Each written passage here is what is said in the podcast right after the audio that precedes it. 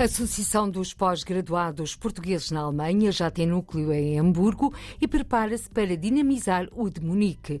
A viajar pelo mundo, o cabeçudo em pasta de papel da escultura madeirense Carla Cabral já chegou à China.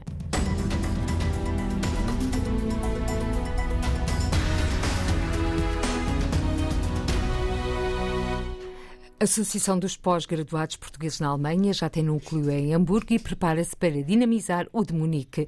Novidades anunciadas na RDP Internacional por Viviana Silva, fundadora e diretora da ASPA é o regresso pós-Covid. Estamos a tentar ter ações mais de campo, a dinamizar os núcleos que tinham ido abaixo, falta de iniciativas locais, não é? Destes últimos dois anos. Temos um, um novo núcleo criado na região de Hamburgo e já teve o primeiro encontro lá, organizado pelo Flávio Ramos e a Lourdes Reis. Fizeram um evento local, teve presente o Consul e várias outras associações uh, estiveram presentes e, portanto, acolheram muito bem esta iniciativa. Estamos a redinamizar realizar o núcleo de Estugarda, onde iremos este ano realizar o portal e serão os 10 anos de celebração da ASPA. Esse foi o primeiro núcleo. Este ano vai seguir o de Munique para dinamizar e juntar a comunidade ligada aos membros da ASPA, e não só, e outras, outras associações locais, que será dinamizado pelo Rodolfo Anes Silveira, também da ASPA da organização. Seguirá um evento também em Munique.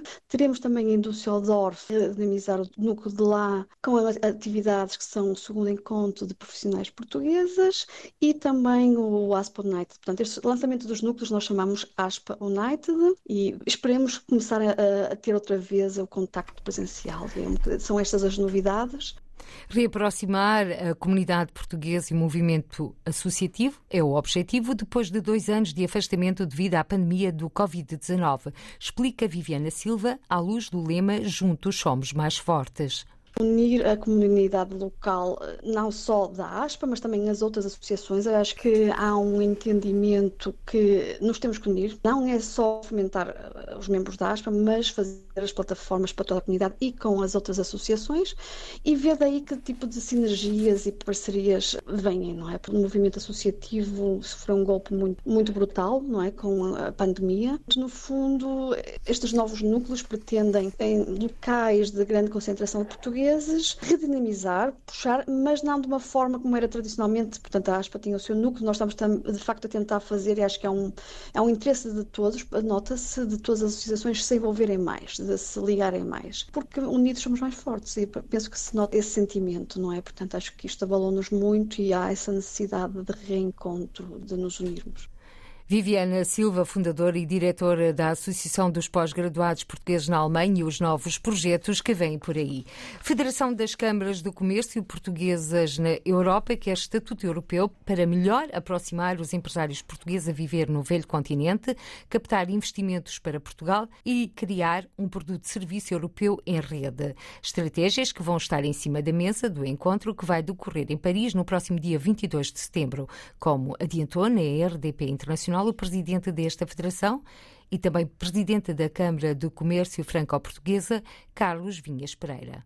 Uh, lançarmos a FECIP com outros moldes, com novos estatutos, permitindo também fazer um ponto com todas as câmaras que podem aderir, foi sobretudo para podermos definir como é que íamos a trabalhar. Mas, no primeiro lugar, tínhamos que criar uma nova estrutura, juridicamente já existe aqui em Paris, até ao dia que vai ser permitido criar uma associação com o Estatuto Europeu. Hoje em dia não temos esta figura, para podermos depois transferir esta estrutura jurídica, que é francesa neste momento, para uma estrutura europeia. E, portanto, o que vamos celebrar dia 22, quase um ano depois, é simplesmente o facto que agora a FECIP é operacional, vamos poder definir as nossas missões, procurar vários parceiros para nos poderem acompanhar durante todo o ano nas nossas atividades. O que nós queremos é, é juntar as nossas forças destas 10 primeiras câmaras para fazer networking entre os nossos associados, para eles poderem trabalhar. São portugueses, são franceses, ou são alemães, são ingleses, vão poder trabalhar em conjunto. Será a nossa missão principal é destas pessoas todas poderem trabalhar entre eles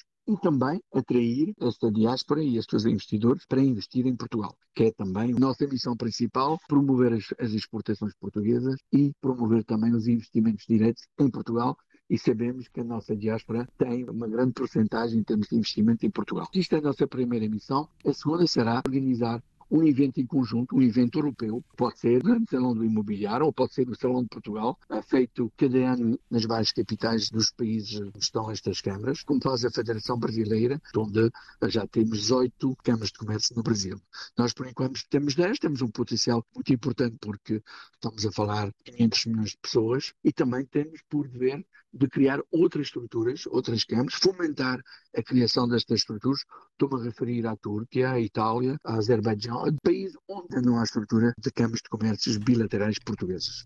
Carlos Vinhas Pereira, presidente da Federação das Câmaras de Comércio Portuguesas na Europa e também da Câmara Franco-Portuguesa, a dar-nos conta aqui das iniciativas que vêm por aí. O secretário de Estado da Internacionalização vai marcar presença no encontro da Federação das Câmaras de Comércio e Indústria Portuguesas da Europa. A Federação, que nasceu em outubro do ano passado, é constituída pelas câmaras de comércio portuguesas com sede em França, Luxemburgo, Inglaterra, Bélgica, Alemanha, Noruega, Roménia, Espanha, Polónia e Irlanda. Um cabeçudo em pasta de papel da escultora madeirense Carla Cabral está a percorrer o mundo. Já passou por Geza e está neste momento na China. Acolhida por artistas, a escultura, nesta viagem pelo mundo, deve culminar com uma exposição no Funchal, como falou a jornalista Lília Mata, a escultora Carla Cabral. A peça é um cabeçudo em pasta de papel a que Carla Cabral deu o nome de Mr. Blue. É a continuação do projeto Bluette, em que outra escultura semelhante percorreu vários países, acolhida por diferentes artistas, mas sem sair da Europa. A chegada à China foi atribulada. O projeto demorou cerca de três meses a chegar do Jersey a, a Kuching, que é onde está agora, portanto, no centro de. é mesmo uma cidade central da China. Uh, depois sofreu um período de quarentena, porque eles lá são muito rigorosos uh, nessa, na, na, situação que estamos a passar de, de, de, do coronavírus e, e não só.